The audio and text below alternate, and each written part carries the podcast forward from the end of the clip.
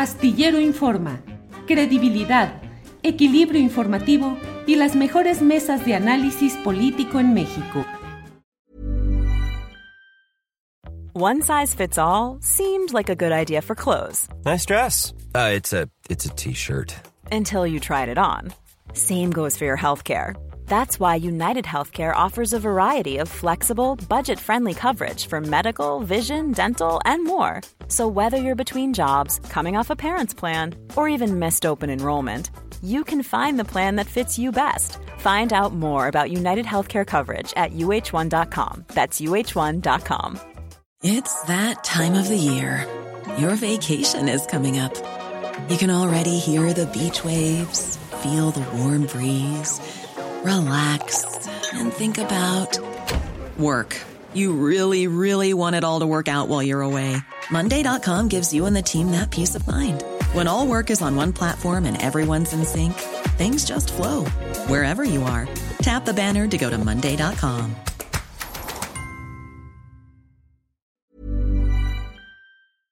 Mauricio, buenas tardes. Hola, Julio. Es un gustazo verte y un honor que me invites a tu programa. De, veras, muchas gracias. Al contrario, Mauricio, con mucho gusto y con aprecio, lo sabes.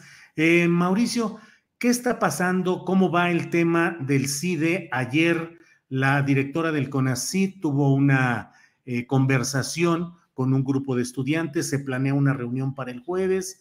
Eh, un grupo de estudiantes, ayer tuvimos aquí a Saúl Soto, que dijo que podría esbozarse la posibilidad de reconocer al director del CIDE, Romero Tellaeche, eh, si a cambio se reconoce la representatividad estudiantil. ¿En qué fase vamos de todo este problema? Mauricio, por favor. Eh, Julio, pues primero hay que decir que se creó, o sea, es un problema creado, no, no, no tendría por qué existir. Yo, a mí me gustaría empezar por ahí. Sí. Y eso me da tristeza porque tú sabes que yo he trabajado en el CIDE, pues prácticamente los últimos 20 años. Es una institución a la que respeto mucho y a la que quiero mucho, con toda sinceridad. Hablo con un sesgo, Julio, permíteme el sesgo afectivo por, pues, por la casa en la que he estado durante dos décadas. Y yo creo que no hay razón para este conflicto, la verdad. Eh, por ahí me gustaría empezar. No tenía sentido eh, construir un episodio de esta magnitud, porque además sigue creciendo, ¿no? Conforme va pasando el tiempo.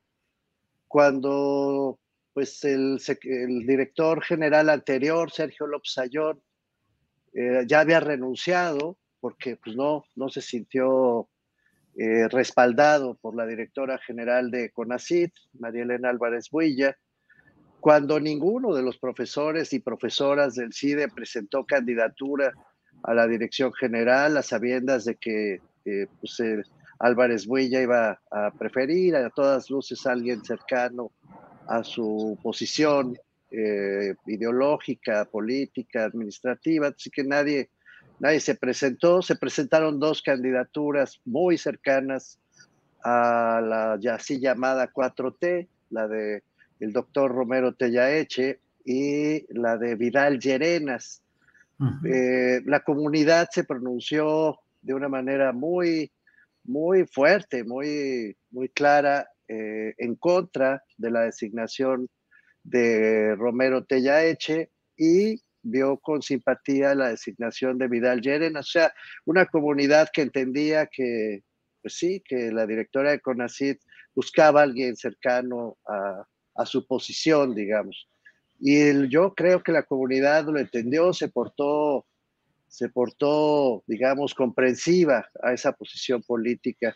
Y pues nada, ni así, Julio. Entonces, eh, pues nombraron a Romero Tellaeche eh, a pesar de todo. Debo decirte además que el doctor Romero Tellaeche, pues se hizo de enemistades rápido, ¿no? Eh, ha hecho expresiones muy duras en contra de, de, la comunidad del CIDE en general, ha hecho expresiones muy duras contra profesoras, profesores, contra estudiantes, incluso contra trabajadores. En fin, parece que son, es una persona pues muy cargada de prejuicios, Julio, y pues está difícil que dirija una institución si llega a insultarla, de plano, ¿no? Así que, pues esto es una reacción que parece digna, la verdad. Yo aplaudo a las y los estudiantes del CIDE que, dijeron, pues ya basta de, agravios, de insultos. Más o menos ese es el recuento, Julio. Es un problema que no debería existir, pues podría ser otra dirección, podrían reponer el procedimiento, podría ser Vidal Llerenas, que era el otro. Eso te iba a preguntar, Mauricio, si pues acaso, si en el momento, claro que política no hay el hubiera, pero si se hubiera designado a Vidal Llerenas, ¿crees que no habría habido tanto todo lo que ha sucedido posteriormente? No, ningún problema, porque Vidal Llerenas llegó a discutir, yo diría, dos puntos. Uno, la preocupación del gobierno de México respecto a lo que ellos entienden como una tendencia neoliberal en el CIDE, que pues seguramente hay profesores que sí comparten esa tendencia, pero hombre, hablando contigo y conociéndonos, este, podré decirte que por lo menos tu servidor no comparte esa, esa tendencia. Puedo estar en desacuerdo con muchas cosas y estoy en desacuerdo con muchas cosas de lo que hace el gobierno actual, pero neoliberal, vamos, pero ni, ni, ni con tequilas, querido Julio. Y hay muchos otros, muchos. Puedo hacer una lista larga de personas que somos proclives a, a, otras posiciones políticas y que hemos defendido una y otra vez esas posiciones eh, desde nuestro espacio, que es el espacio de la investigación y la divulgación del conocimiento y la docencia. Entonces, eh, sí, yo creo que la comunidad eh, hubiera visto con simpatía a Vidal Llerenas, habría contribuido a que el CIDE, digamos, produjera más y mejor investigación cercana a la agenda del gobierno actual. Yo no veía ningún problema en ese sentido incrementar los estudios sobre igualdad, incrementar los estudios de combate a la corrupción, incrementar los estudios para mitigar la violencia que está lastimando tanto al país. Hay gente muy calificada en esa institución que de veras de buena fe puede ayudar a eso, pero pues prefirieron poner a uno que llega a insultar, ya te digo, a descalificar, a, muy mal, la verdad, por el doctor Romero Tellaeche, muy, muy mal, y se creó pues todo este conflicto. Mauricio, te pregunto muy concretamente, eh, la comunidad y el CIDE en sí debe reconocer que el gobierno federal tiene derecho a trazar la línea ideológica de la preferencia de ese gobierno en una institución como el CIDE? No, la comunidad del CIDE reconoce que, eh, hablo por mí, eh, porque me pides que hable de la comunidad, no lo sé, interpreto, dame chance de hacerlo así. Sí porque pues de ninguna manera podría yo hablar a nombre de esa comunidad que es tan diversa, por cierto, tan plural, tan con tantos enfoques. Lo que sí defiende la comunidad del CIDE una y otra vez es el rigor metodológico, es la calidad académica, es una institución muy celosa de, ese prurito, digamos, eh, de la calidad y del rigor metodológico, académico de sus, de sus productos. Eso sí, parejo, ¿no? Pero, pero no, no creo que haya una proclividad a suponer que solo puede haber una línea de pensamiento, un pensamiento único en las universidades, en la investigación. It's that time of the year. Your vacation is coming up. You can already hear the beach waves. Feel the warm breeze, relax, and think about work. You really, really want it all to work out while you're away. Monday.com gives you and the team that peace of mind. When all work is on one platform and everyone's in sync, things just flow wherever you are. Tap the banner to go to Monday.com. Hey, it's Ryan Reynolds, and I'm here with Keith, co star of my upcoming film, If, only in theaters, May 17th. Do you want to tell people the big news? All right, I'll do it. Sign up now and you'll get unlimited for $15 a month in six months of Paramount Plus Essential Plan on us. Mintmobile.com slash switch. Upfront payment of $45 equivalent to $15 per month. Unlimited over 40 gigabytes per month. Face lower speeds. Videos at 480p. Active Mint customers by 531.24 get six months of Paramount Plus Essential Plan. Auto renews after six months. Offer ends May 31st, 2024. Separate Paramount Plus registration required. Terms and conditions apply if rated PG. Todo lo opuesto. Me parece que la comunidad eh, del SIDA, y por cierto, en mi opinión, toda la comunidad universitaria, debería más bien oponerse a esa idea. Una cosa distinta, sin embargo, Julio, es que con todo el derecho, y ahí yo lo, yo mismo lo he ido a decir al CONACIT, hay constancia de dos o tres intervenciones mías en, en los primeros años del gobierno del presidente López Obrador. Yo mismo sostengo que sí, que las instituciones del Estado mexicano deben tener entre su agenda de investigación los temas que el gobierno eh, va definiendo para encontrar las mejores soluciones posibles dentro del abanico de la investigación científica de toda índole, eh, Julio. Eso sí lo creo y me parece que el CIDE, siendo parte de los centros públicos de investigación, eh, no tendría ningún problema en seguir contribuyendo como lo ha hecho a lo largo de su historia a aportar lo mejor del conocimiento posible a la solución de los problemas nacionales. De eso, eso sí, de eso no hay ninguna duda. Lo que no se puede convalidar es la idea del pensamiento único. No sé si logro explicar la diferencia. Y pues eso no, porque el pensamiento único eh, mata la posibilidad de la investigación, eh, somete la libertad de pensamiento, de investigación, de cátedra, y la verdad rompe con la pluralidad, la diversidad de enfoques, que es uno de los grandes, uno de los grandes capitales, eh, pues eh, en todo el mundo, Julio, de la investigación, el debate abierto, la confrontación de posiciones con evidencia, con método, con rigor y con elegancia, si me permites ponerlo así, es decir, sin insultos, ¿no?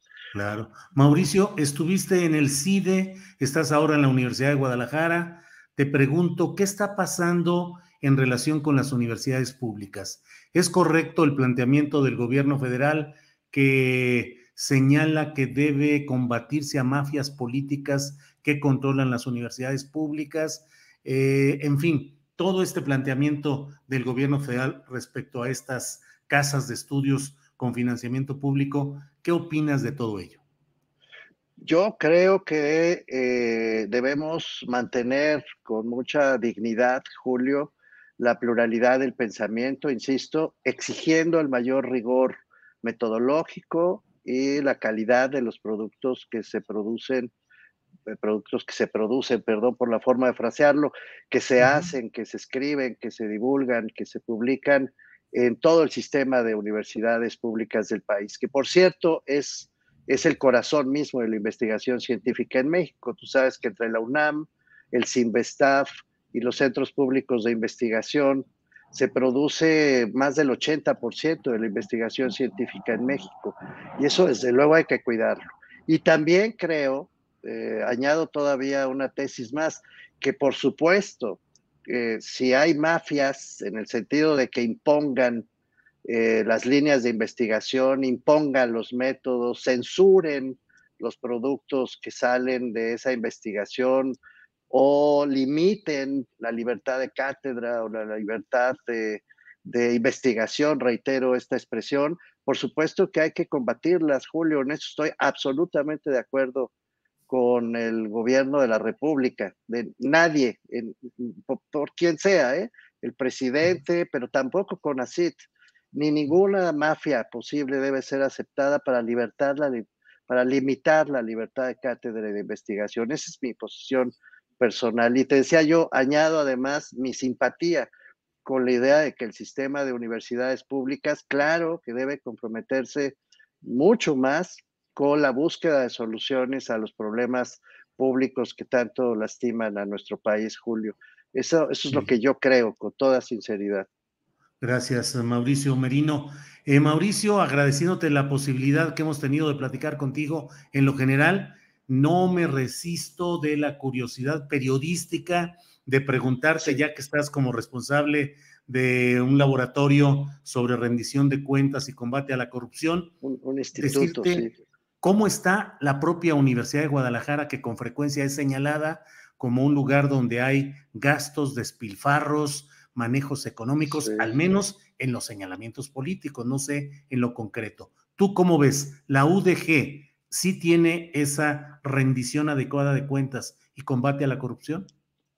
Mira, eh, eh, con el interés periodístico con, que lo planteas, Julio, creo que el personaje principal de la Universidad de Guadalajara en términos públicos es a todas luces Raúl Padilla.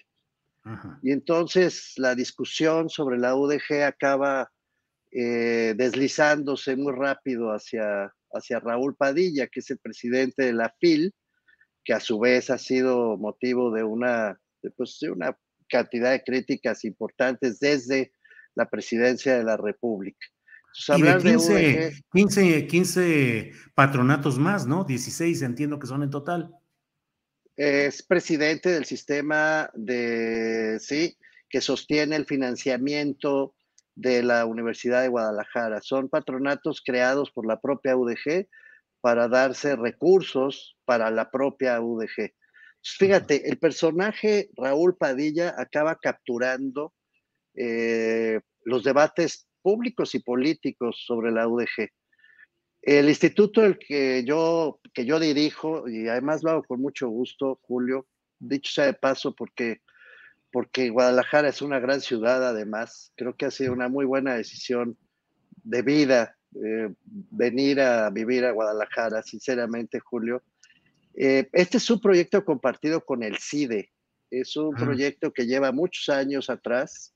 La Red por la Rendición de Cuentas y el Programa Interdisciplinario de Rendición de Cuentas se crearon pues, hace ya tres lustros.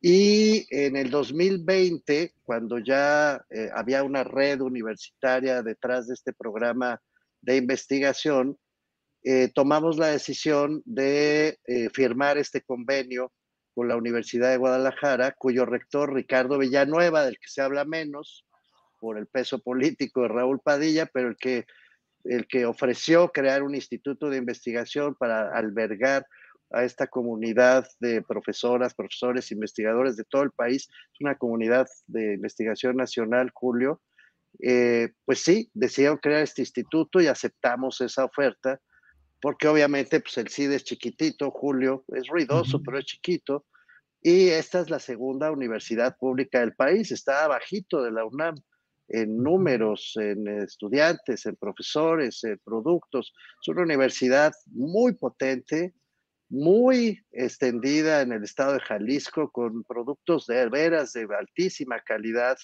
en sus distintos programas de investigación, en sus distintos centros de estudios. Así que, pues no, es por lo menos es inexacto decir que Raúl Padilla es la UDG. La UDG es una comunidad de 350 y tantos mil personas que todos los días están, pues eso, enseñando, investigando, publicando, debatiendo. Mira, voy a decir algo, a ver si no me corren. A ver, viene Mauricio. Pero, pero si algo he notado en este año y meses que llevo ya trabajando para la UDG, es más bien eh, la lógica colegiada de la UDG. Acá en la UDG, te lo digo como director de instituto, Julio, todo es colegiado, ¿no? Es una universidad muy grande, muy, muy grande, ya te dije, apenas un poquito más pequeña que toda la UNAM. Es la segunda del país, la UDG. Y entonces, hasta para comprar lápices, Julio, tienes que pasar por cuerpos colegiados, ¿no?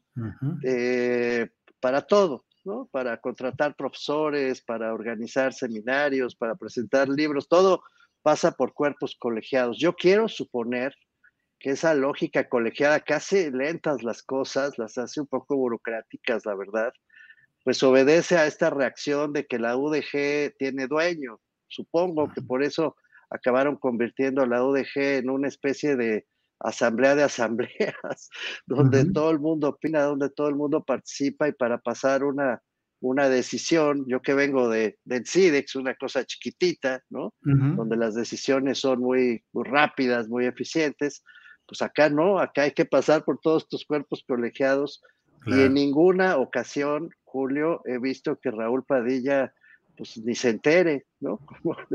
La verdad. Entonces, sí se mete a la FIL, eso sí. Este, y tiene ahí un equipo de trabajo que, con el que uno interactúa. Yo participé ya en dos ediciones de la FIL Pensamiento, eh, como director del instituto en el que estoy. y son muy eficientes, la verdad, sí son muy eficientes, son como primermundistas en las cosas que hacen para la FIL. Eh, estoy muy, muy sorprendido por eso, pero no, no, no, no puedo convalidar por mi experiencia acá que Padilla sea el dueño que se meta en todo, ¿no? Además no se podría, pues es una cosa enorme la UDG. Y con el trabajo que realizas, sí ves que hay la debida rendición de cuentas y que no hay corrupción.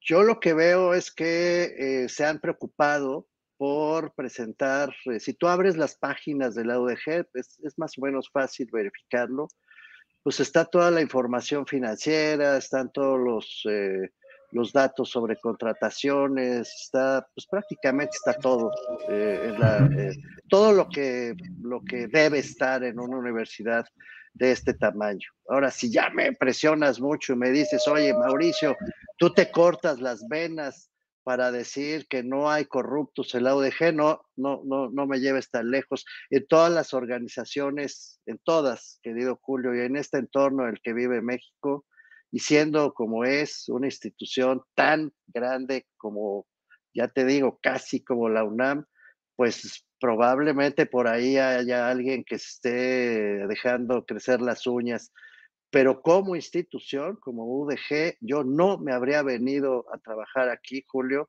si tuviera la sospecha de que fuese cierto, sospecha siquiera, de que fuese cierto que la UDG es un negocio privado de un señor llamado Raúl Padilla. Nada de eso. Eso sí estoy absolutamente seguro de que no se compadece con la verdad. Bien, Mauricio, pues te agradezco mucho que hayamos podido dar un repaso a los temas del CIDE, los universitarios, científicos, la UDG, y te agradezco mucho esta oportunidad de platicar contigo. Te lo aprecio mucho, Julio, y contigo, de verdad, lo decía yo a la producción cuando me invitaron, es siempre un honor y siempre estaré a tu disposición. Muchas gracias, Mauricio. Igualmente un abrazo y seguimos en contacto. Gracias. Hasta, luego.